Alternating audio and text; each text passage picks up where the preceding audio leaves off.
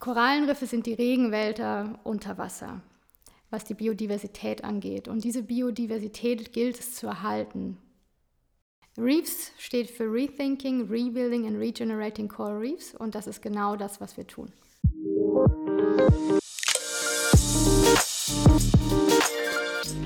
Heldinnen braucht die Welt. Wir stellen Frauen in den Fokus, die die Welt ökologisch, sozial oder wirtschaftlich verbessern. Unseen Heroes ist eine Kampagne von FS Parker in Zusammenarbeit mit Heidi Hauer. Korallenriffe sind die artenreichsten Ökosysteme der Welt. Der Verlust dieser Systeme ist eine globale Katastrophe. 2020 wurde das Schweizer ETH-Spin-off Reefs gegründet, welches zerstörte Korallenriffe wieder aufbaut mit Hilfe von 3D gedruckten Tonelementen. Diese wunderbare Initiative wurde von drei jungen Frauen ins Leben gerufen, einer Künstlerin und zwei Wissenschaftlerinnen. Dadurch wird der wissenschaftliche Anspruch mit einem künstlerischen Aspekt verbunden. Heute bei mir ist Meeresbiologin und Forschungstaucherin Hanna Kufus. Hallo. Hallo, Hanna.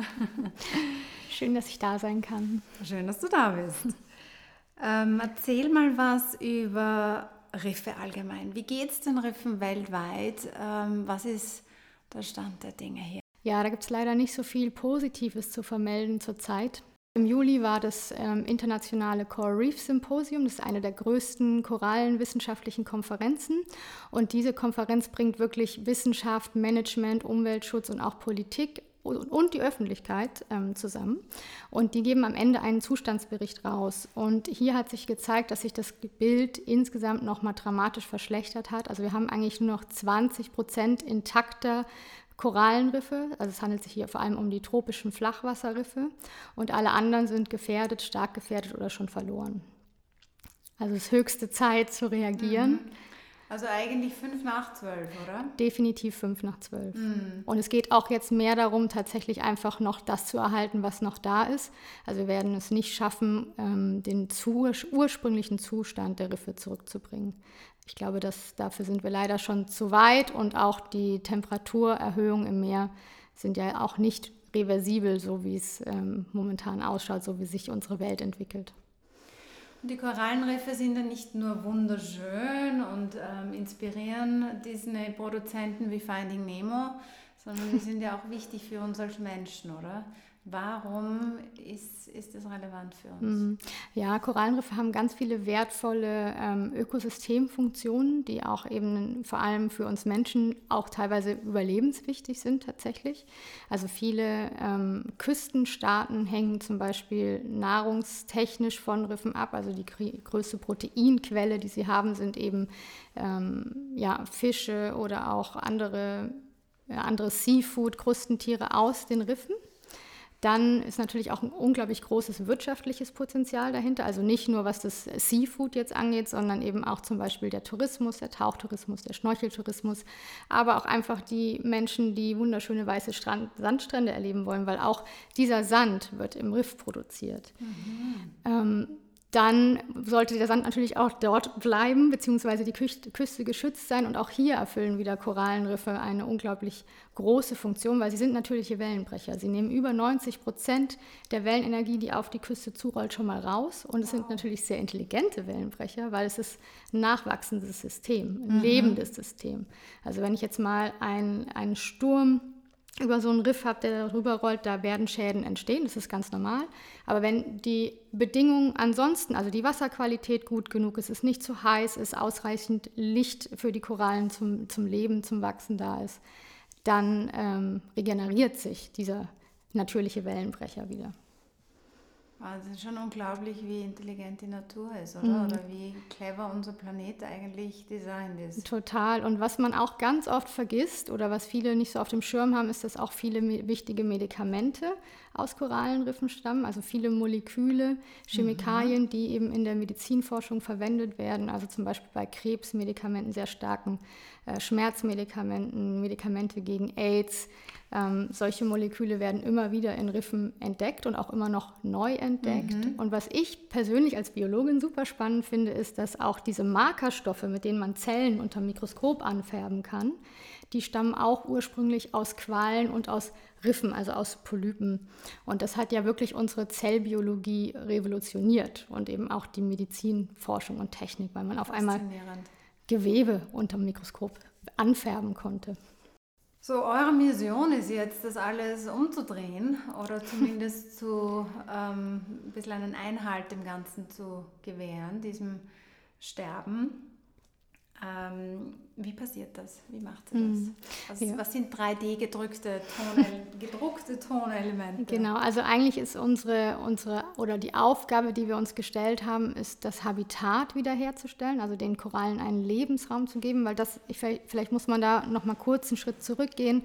Ähm, und zwar das Hauptproblem ist tatsächlich, wenn diese Korallen einmal bleichen, also Korallen sind ja Tiere, die in Symbiose mit so kleinen einzelligen Algen, den Zooxanthellen zusammenleben.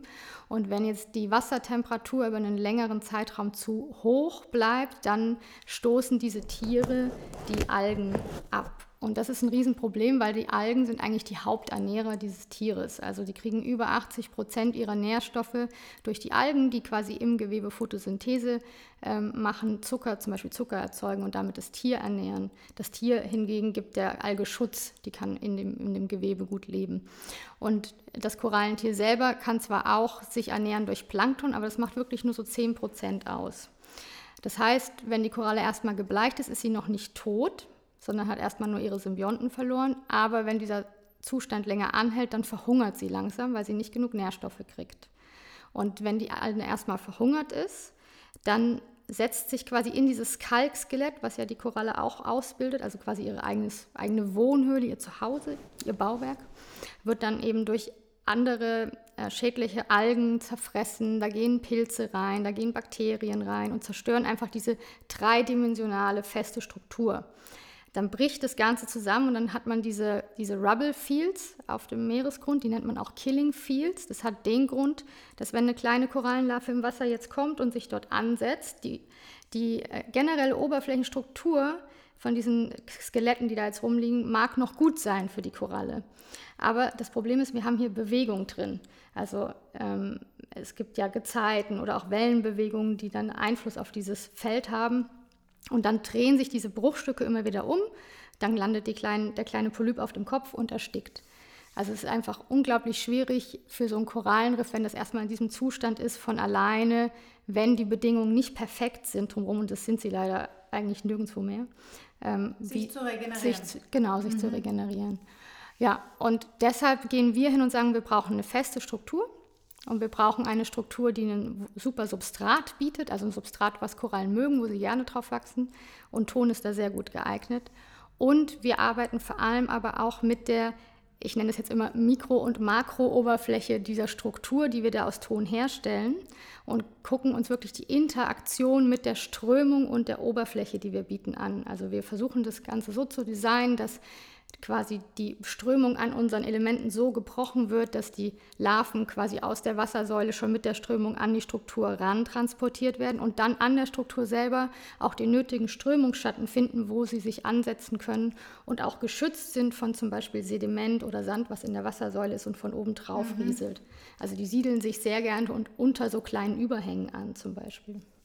Daher auch dieses schön geformte Tonelement, oder? Es schaut ja so aus, als gäbe es da so kleine Balkönchen eigentlich Gen drauf, Genau, oder? genau. Die, haben die Idee ist nicht nur, dass es schön ausschaut, sondern dass eben diese Ansiedlung leichter passiert, oder? Genau, also das ist quasi der wissenschaftliche Aspekt, der sich hier wirklich mit der Ästhetik, mit der Kunst verbindet. Und es war auch unser Anspruch, was zu schaffen, was zum einen schön aussieht, aber vor allem eben diese ökologische Funktion erfüllt, ein Substrat zu sein, auf dem Korallen gut siedeln können. Mhm.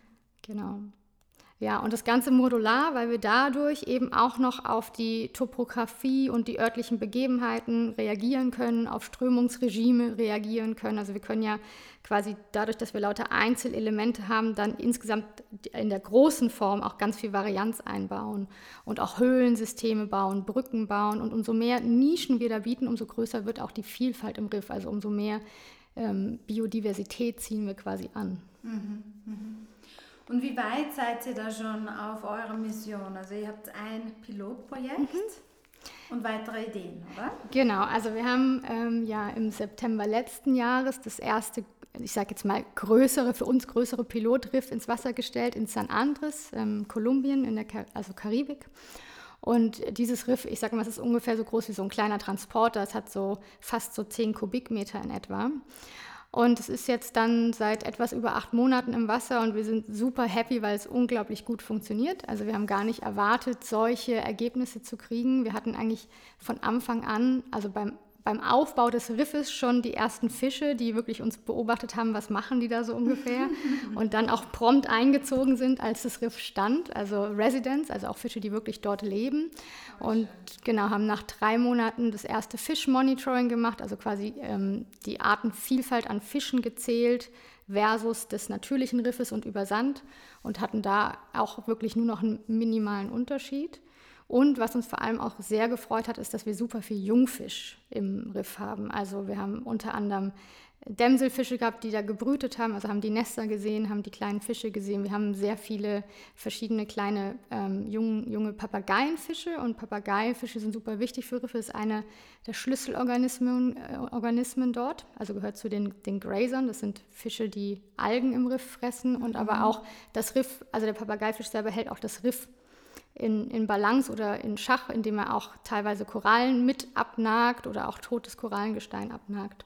Also er ist sozusagen der Facility Manager. Genau, also es gibt einige davon. Also es gibt, es gibt äh, nicht, nicht nur den, es gibt äh, viele pflanzenfressende Fische und die sind alle wichtig, aber der Papageifisch ist auf jeden Fall eine der, der Schlüsselfiguren ähm, in, in diesem Ökosystem ähm, Karibik oder karibische Korallenriffe und ist auch ein großes Problem dort, weil der sehr überfischt ist. Also weil der als Speisefisch auch viel aus den Riffen rausgenommen wird. Und das ist problematisch dann, weil wir dann eben zu viel Algen im Riff haben, wenn die nicht von den Grazern, also von den pflanzenfressenden Fischen in Schach gehalten werden. Also wir sehen, dass ähm, die Struktur als Habitat von Fisch sehr gut angenommen wird. Und wir haben initial, als wir das Riff aufgebaut haben, eben auch Korallen gepflanzt. Also wir haben, das nennt man Fragments of Opportunity. Das sind Bruchstücke aus dem natürlichen Riff, die aus irgendeinem Grund abgebrochen sind, sei es ein Sturm gewesen, was irgendwie unachtsamer Tourismus, ist ein Anker da reingeworfen worden. Auf jeden Fall ähm, haben wir dann eben Fragmente, die am Boden liegen, im Sand versanden und da auch sterben würden. Und deswegen kann man die mit gutem Gewissen quasi auch nehmen und neu verpflanzen. Man kann sie zurück ins Riff pflanzen, man kann sie in eine Coral Nursery mitnehmen oder eben auch in so eine künstliche Struktur pflanzen wie bei uns. Und das haben wir zum Teil gemacht. Und dann hatten wir noch ein Masterprojekt, eine Studentin, die mit uns zusammengearbeitet hat. Und die hat kleine Korallenfragmente, die werden geschnitten ans Riff geklebt. Und ähm, da ist der Hintergrund, dass diese kleinen geschnittenen, geschnittenen Fragmente, die sollen wieder fusionieren, die sollen zusammenwachsen. Es ist ja quasi eine Tierkolonie. Und wenn man jetzt so kleine Fragmente macht, dann merkt diese Kolonie, oh, ich habe hier irgendwie eine Verletzung, hier fehlt mir was. Und dann gibt sie quasi Gas, dann will sie schneller wachsen. Und so kann man ganz gut auch langsam wachsende ähm, Korallen quasi dazu bringen, ein bisschen, ein bisschen schneller zu wachsen. Und der Hintergrund bei dieser Masterarbeit war, wir haben diese kleinen Fragmente eben über die, ähm, ja, wie sage ich das am besten, über die Kanten, wo unsere einzelnen Riffelemente aufeinanderstehen, gesetzt, um zu gucken, ob das Wachstum dieser Korallen das Riff an sich noch verfestigt. Also ob das quasi wie so ein, wie so ein Zement alles zusammenbackt. Mm. Und das mhm. funktioniert tatsächlich auch recht gut. Das haben wir jetzt ähm, mhm. schon beim nächsten oder beim letzten Monitoring zeigen können, dass diese Fragmente schon fusioniert sind. Und was uns auch sehr gefreut hat, ist, dass die ähm, Fragments of Opportunity, also die größeren Bruchstücke, die wir ins Riff gesetzt haben, sehr gut gewachsen sind. Die sind jetzt schon ums Dreifache größer als zu dem Zeitpunkt, wo wir sie ins Riff gegeben haben. Und sie sehen vor allem auch gesund aus. Also es scheint ihnen recht gut zu gehen. Also das ist auf jeden Fall ein erster kleiner Erfolg. Und jetzt vor einer guten Woche haben wir unseren größten Erfolg bislang äh, feiern dürfen. Und zwar haben wir Bilder gekriegt von unseren lokalen Partnern, die das Riff für uns immer anschauen, wenn wir nicht da sind. Und wir haben die ersten Recruits. Also wir haben jetzt aus der letzten ähm, Korallenleiche, also aus der Korallenvermehrung, die ersten Babykorallen im Riff. Das heißt, Aha, es haben sich Larven angesetzt aus der Wassersäule. Organisch. Ja, also, genau. Mhm. Also das, das, was eigentlich die Idee von unserem System ist, dass es wirklich eigentlich gar nicht bepflanzt werden muss mit Korallen und eben auch nicht gepflegt werden muss. Das zeigt sich jetzt hier, indem sich eben die ersten Korallenlarven direkt aus der Wassersäule angesetzt haben, sich quasi ähm, verfestigt haben am Riff und anfangen zu wachsen. Also es sind jetzt wie so kleine Fußbälle. Man sieht so runde kleine Bällchen, die bestehen so aus zehn kleinen Polypen und daraus entsteht dann die Koralle. Und ist die Idee dann, dass ihr sozusagen so eine Anfangsstruktur bietet und darüber hinaus wird es wieder weiter wachsen, Gen oder? Genau, also eigentlich, also der Ton bleibt im Wasser, der wird nie wieder entfernt und es ist quasi das Grundgerüst dieses neuen Korallenriffs und es sollte innerhalb von drei bis fünf Jahren recht gut überwachsen sein. Ich meine, man sieht jetzt schon keinen Ton mehr. Der, die ganzen Elemente sind gut überwachsen mit einem Biofilm. Das ist das Erste, was passiert. Also man gibt die Elemente ins Wasser. Das ist ein sehr poröses Material, also das ganze Biom aus dem Wasser kann da quasi dann so ein, saugt sich so ein in das Material. Ähm, was, was auch sehr wichtig ist, ist so die initiale Zündung und dann fängt der Biofilm an zu wachsen. Das sind vor allem verschiedene krustierende Organismen, krustierende Rotalgen, die sind sehr wichtig. Das sind die Erstbesiedler, die die Korallenlarven zum Teil auch brauchen, um sich anzusiedeln. Verschiedene Algen wachsen im Riff. Also es ist dann so ein, ein Potpourri. Wenn man jetzt die Steine anguckt, die sind wirklich nicht mehr, man sieht den Ton nicht mehr, sondern man sieht einfach ganz viele verschiedene Organismen und Farben und ähm, auch Formen. Mhm, mhm. Wie kam es überhaupt dazu, dass ihr aus der Schweiz heraus euch einerseits für die Rettung der Korallenriffe einsetzt, interessiert und ähm, ja, wie, wie kam es zu diesem ersten Pilotprojekt? Hm. Also die Schweiz zum einen ist natürlich ähm, ein super guter Standort, was jetzt Technik und Forschung angeht. Also wir haben hier groß, großartige Unterstützung und wir sind ja auch ein ETH-Spin-off. Also es war ein, ein Hauptgrund auch für uns, ähm, hier zu bleiben sozusagen. Ähm, und wir denken auch, egal wo man auf der Welt ist, das Riffsterben geht einfach jeden was an und wir sind auch alle Verursacher, weil das mhm. Hauptproblem ist wirklich der anthropogene Klimawandel. Und natürlich gibt es noch sehr viele lokale Stressoren und es ist auch ganz wichtig, an denen zu arbeiten, weil das direkte Stellschrauben sind. Aber im, im großen, also das große ganze Bild ist ja wirklich so, dass ähm, ja, dass, dass wirklich durch die Erwärmung der Atmosphäre und dadurch auch die, durch die Erwärmung der Ozeane wir dieses riesige Problem jetzt haben. Und ähm, man muss sich halt eben auch bewusst machen, dass das Korallenriff einfach ein Schlüsselökosystem im Gesamtökosystem Ozean ist. Und wenn wir keinen funktionierenden Ozean haben, dann wird es wirklich ungemütlich für uns auf dieser Erde. Es ist unsere Klimamaschine, der nimmt Unmengen von CO2 auf. Also wir spüren ja jetzt gerade diese, diese Hitzewelle, nenne ich es mal. Ähm, und wenn wir den Ozean nicht hätten, dann wäre es noch viel, viel heißer. Also ja, ich glaube, man muss sich einfach bewusst machen, dass wir ähm, das alles ähm, wie sagt man? Zusammenhängt. Genau, dass alles, alles zusammenhängt, wirklich. Mhm. Und ähm, wie ich mich hier verhalte, auch das hat im Endeffekt eine Auswirkung auf äh, das Korallenriff in der Karibik. Mhm. Mhm. Vor kurzem habt ihr eine Auszeichnung erhalten von der Zürich Versicherung Planet Hero Award. Mhm, ja. Ist euch ähm, zugekommen. Ähm, damit verbunden natürlich auch mediale Präsenz. Was bedeutet das fürs Projekt bzw. für euch persönlich? Hm. Also unglaublich wertvoll ähm, fürs Projekt und für uns persönlich natürlich auch ein echter Motivationsschub. Also Planet Hero war sicher ähm, also einer der größeren Preise, die wir jetzt erhalten haben und auch einer mit ganz viel Wertschätzung hinten dran. Und ähm, es ging ja jetzt auch weit über diesen Preis, über das Preisgeld hinaus. Also eben zum einen dieser Film, der produziert wurde für uns und sehr viel Medienpräsenz gebracht hat. Zum anderen aber auch ähm, wurden wir weiterhin von der Zürich so gut unterstützt, dass wir das Monitoring machen konnten. Also die haben wirklich ähm, uns das Halbjahresmonitoring finanziert. Und da, dadurch konnten wir auch zu dritt nochmal nach Kolumbien fahren und ähm, die ganzen Daten erheben. Hätten wir die nicht im Hintergrund gehabt, wäre wahrscheinlich einer von uns gefahren und es wäre nicht so ausgefallen, wie wir es jetzt haben. Ähm, dann haben wir auch jemanden von der Zürich in unserem Advisory Board, wo wir sehr dankbar für sind. Und ähm, ich habe jetzt gerade, ich weiß gar nicht, ob ich das schon offiziell sagen darf, aber wir gehen auf die Reef Futures. Das ist eine der größten Korallenkonferenzen und die ist leider auch recht teuer. Und auch da wird uns die Zürich wieder unterstützen, dass wir einfach die Eintrittsgelder für diese Konferenz zahlen können. Ähm, und das ist natürlich, ähm, ja, ermöglicht einem ganz, ganz viel einfach. Wunderbar. Mhm. Apropos ermöglicht vieles, was ist die große Vision? Wo soll es hingehen? Mm, Vision oder auch Wunsch ist auf jeden Fall in ja, fünf bis zehn Jahren wirklich groß zu denken, zu skalieren und eben nicht mehr kleine Riffe zu bauen, die so groß sind wie ein Truck, sondern wirklich Kilometer weit Riffe bauen zu können. Also jetzt nicht einen Kilometer Riffwand dahin zu stellen, aber zum Beispiel einen Kilometer Schütz, äh, Küste, Entschuldigung nochmal, einen Kilometer Küste zu schützen durch ähm, ein Riffsystem. Also die mhm. Riffsysteme, die wir bauen werden, das werden eben keine, wie man das jetzt von herkömmlichen Wellenbrechern kennt, keine äh, so Wände sein, die das Meer durchschneiden. Das macht ökologisch auch überhaupt gar keinen Sinn, sondern eben wie ein natürliches Riff. Das hat auch Channels. Sehr und, organisch und. Ähm, genau, und, und Patches mhm. und interagiert mit der Strömung ähm, und stellt dann nicht einfach eine, eine Wand, Block einen Block ja. ins Wasser. Genau. Das ist zu simpel.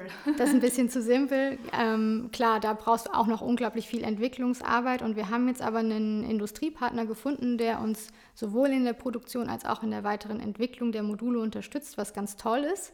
Und da starten wir jetzt ähm, quasi in der zweiten Augusthälfte mit denen auch quasi an der Skalierung des nächsten Bricks, also am Prototyp 2.0. Der wird einfach vom Volumen größer, der wird schwerer, der wird stabiler. Dadurch kann man dann natürlich dann größere Riffe schneller bauen. Mhm, mhm. Und auf dem Weg zu dieser Vision, was sind die größten Hindernisse? Was hm, also es ist, ist tatsächlich das, das, Funding. Also okay. es ist wirklich ähm, und also ich würde sagen das Funding und ähm, die Größe unseres Teams, weil wir haben oder das hängt aber wieder mit dem Funding zusammen. Wir haben so viel Arbeit und so viel Anfrage auch. Es gibt so viele tolle Menschen, die Lust haben, in diesem Projekt mitzuarbeiten, aber wir sind einfach noch nicht so aufgestellt, dass wir denen ein normales Gehalt bieten können. Ähm, und eigentlich bräuchten wir theoretisch eine Person, die sich zum Beispiel nur ums Funding kümmert. Also jemand, der ständig Anträge schreibt, mhm. der sich auf ähm, Projektgelder bewirbt, der sich auf Preisgelder bewirbt, der sich vielleicht mit Investoren auseinandersetzt. Und ich glaube, wenn wir, wenn wir das schaffen, dort auf eine stabile Basis zu kommen, ähm, dann gibt es eigentlich gar nicht so viele Hindernisse, weil ich muss sagen, wissenschaftlich sind wir super gut unterstützt. Wir sind mittlerweile auch wirklich gut vernetzt schon, ähm, erfahren vor allem lokal auch viel Unterstützung, was auch wirklich ganz toll ist. Also dort vor Ort, wo wir die Riffe aufbauen, Genau. Das also liebe Geld. Das liebe Geld ist auf jeden Fall der Hauptstolperstein. Ich hätte vor ein paar Wochen hätte ich noch gesagt die Skalierung, aber eben dadurch, dass wir da jetzt schon die neue Entwicklung haben, eben mit diesem Industriepartner, wo wir wirklich sehr positiv in die Zukunft schauen, dass das mit dem auch gut funktionieren kann, ähm, ja, ist, ist das so ein bisschen von den Schultern runter gerade. Das heißt, ihr wisst, wie man es groß machen kann, jetzt braucht man nur mehr. Genau. Nur mehr ähm, Ressource. Ja, Ressource. genau. Du bist eine junge Unternehmerin. Was hat dich, ähm, also du bist natürlich durch Leidenschaft getrieben, also das ist klarerweise ähm, das, was dich da hingebracht hat. Ähm, was hat dich aber trotzdem positiv überrascht, ähm, was das Thema Entrepreneurship betrifft? War da irgendwas dabei, wo du sagtest, oh, das geht leichter als gedacht? Ich würde schon sagen, tatsächlich so die Community, mhm. also so die anderen. Ähm, das Ökosystem, das genau. persönliche, genau, soziale. Genau, das Ökosystem. Also wir haben in verschiedenen Accelerators mitgemacht und momentan sind wir auch gerade noch im Respond Accelerator drin, der auch übrigens großartig ist, also wirklich gut. Und ähm, dadurch lernt man natürlich ganz viele andere, ich nenne sie jetzt mal Changemakers kennen, mhm. die wirklich alle impact-driven sind und unglaublich viel Passion steckt dahinter. Und denen ist einfach absolut klar, wir brauchen einen, wirklich einen Wandel. Der muss kommen. Wir brauchen eine komplett neue Wirtschaftsstruktur und neues Denken und nachhaltigeren Umgang mit dieser Welt. Ähm, damit wir das einfach für die nächsten Generationen noch lebenswert gestalten. Und das gibt natürlich viel Hoffnung, auch viel Motivation. Und natürlich ist es aber auch eine Blase und das muss einem auch bewusst sein. Und es gibt einfach noch so viel zu tun und so viel mehr. Und ich glaube, das Wichtige ist einfach so, möglichst viele Menschen mit auf diese Reise zu nehmen. Also einfach ähm, Leute zu motivieren, umzudenken. Gibt es noch viel zu tun, aber. Gibt es viel zu tun. Aber wie gesagt. Ihr seid jeden Tag dran. Wir sind jeden Tag dran und eben wir erfahren auch wirklich viel, viel Positives. Natürlich sehen wir auch viel Negatives oder auch, äh, es gibt Momente, die sind frustrierend, wenn man halt merkt, man kämpft eigentlich gegen Windmühlen, aber ich glaube, das ist der Anfang und umso mehr Menschen mit auf dieses Boot springen, ähm, umso, umso größer wird die Bewegung und macht den mhm. Weg bereit für den Wandel, würde ich jetzt mal sagen. So ein Startup zu gründen, aufzuziehen, groß zu machen, so wirklich diese ersten Meter da zu gehen, ist ja keine leichte Sache. Und auch wenn man ganz stark da so eine Berufung spürt oder eine, eine Leidenschaft, ist man auch nicht gefeit vor ähm, schwierigen Phasen. Wie bleibst du in deiner Kraft, in deiner Mitte, in deiner Balance? Ist einfach wirklich ein Herzensprojekt und es gibt viel Energie, auch wenn es streckenweise ähm, anstrengend ist. Dann habe ich einfach unglaublich Glück, dass ich so ein wahnsinnig tolles Team aus Powerfrauen um mich herum habe, die einem auch wirklich viel Motivation und Halt geben. Ähm, und wir sind halt alle auch wirklich gut befreundet. Und das, finde ich, macht für mich auch einen Unterschied, dass es eben nicht immer nur um Arbeit geht, sondern auch, hey, um persönliche Sachen. Wie geht's dir? Oder hey, gehen wir wandern? Oder ja, also einfach dieses, ähm, diese sehr soziale Komponente, die bei uns auch eine wichtige Rolle spielt. Und das ist auch sehr organisch gewachsen. Das ist ganz schön, das kriegen wir immer wieder rückgemeldet von anderen auch, dass bei uns ja Mental Health so gut funktioniert. Mhm. Ähm, und ich glaube, das liegt aber einfach daran, weil wir uns alle gegenseitig unglaublich wichtig sind. Und auch sagen, die Person ist wichtiger als die Arbeit. Also und uns auch rausnehmen können. Und ähm, klar, momentan sind wir alles noch Frauen. Das ist auch wirklich organisch gekommen. Das war gar nicht, gar nicht gewollt. Das ist natürlich schön, aber wir freuen uns auch, wenn wir hoffentlich bald Männer im Team haben. Diversity mal andersrum, Genau. Oder?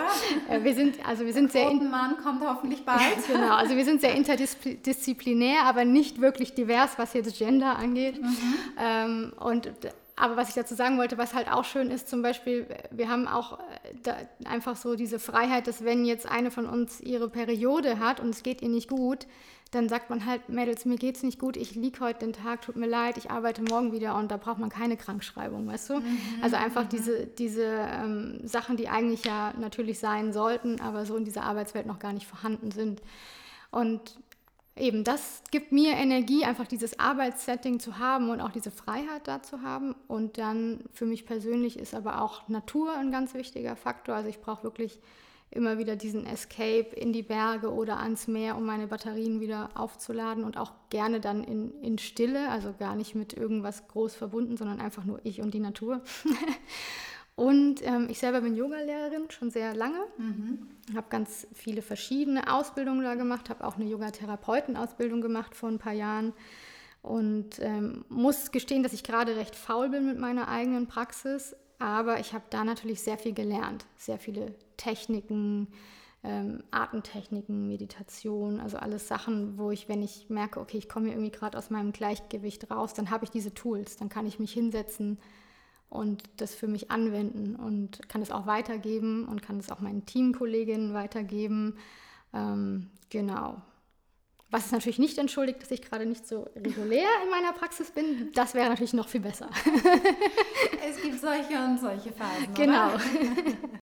Wenn du jetzt eine Botschaft an alle Frauen der Welt richten könntest, was wäre das? Vor allem seid authentisch in dem, was ihr macht. Also tut wirklich, was ihr liebt und lasst euch auf keinen Fall von irgendjemandem erzählen, das geht nicht. ähm, ich glaube, das wäre so eine, so eine Main Message. Und ähm, natürlich äh, muss man das immer in den, im Rahmen der Möglichkeiten sehen. Aber eben, ich, ich sehe so viele Leute, die aus ganz unterschiedlichen Bereichen kommen und sich wirklich trauen, das zu tun, was sie lieben. Ähm, ja, dass ich irgendwie auch das Gefühl habe, wenn man, wenn man wirklich, wirklich will, dann findet man den Weg. Es ist nicht einfach, ne? also man, mu man muss sich da sicher auch mal durchbeißen und wie gesagt, man läuft auch gegen Windmühlen, aber ich glaube, wenn man sich selber treu bleibt, dann kommt schon auch das Richtige zu einem. Schön. Vielen, vielen Dank fürs Gespräch. Ich wünsche euch das aller, allerbeste.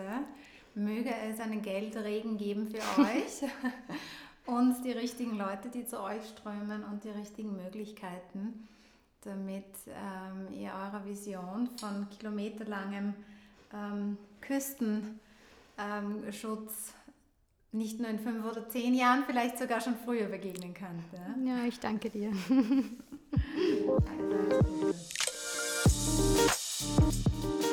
Willst du mehr über die Unseen Heroes Kampagne erfahren? Klicke auf den Link in den Show Notes oder besuche die Website unseen-heroes.ch. you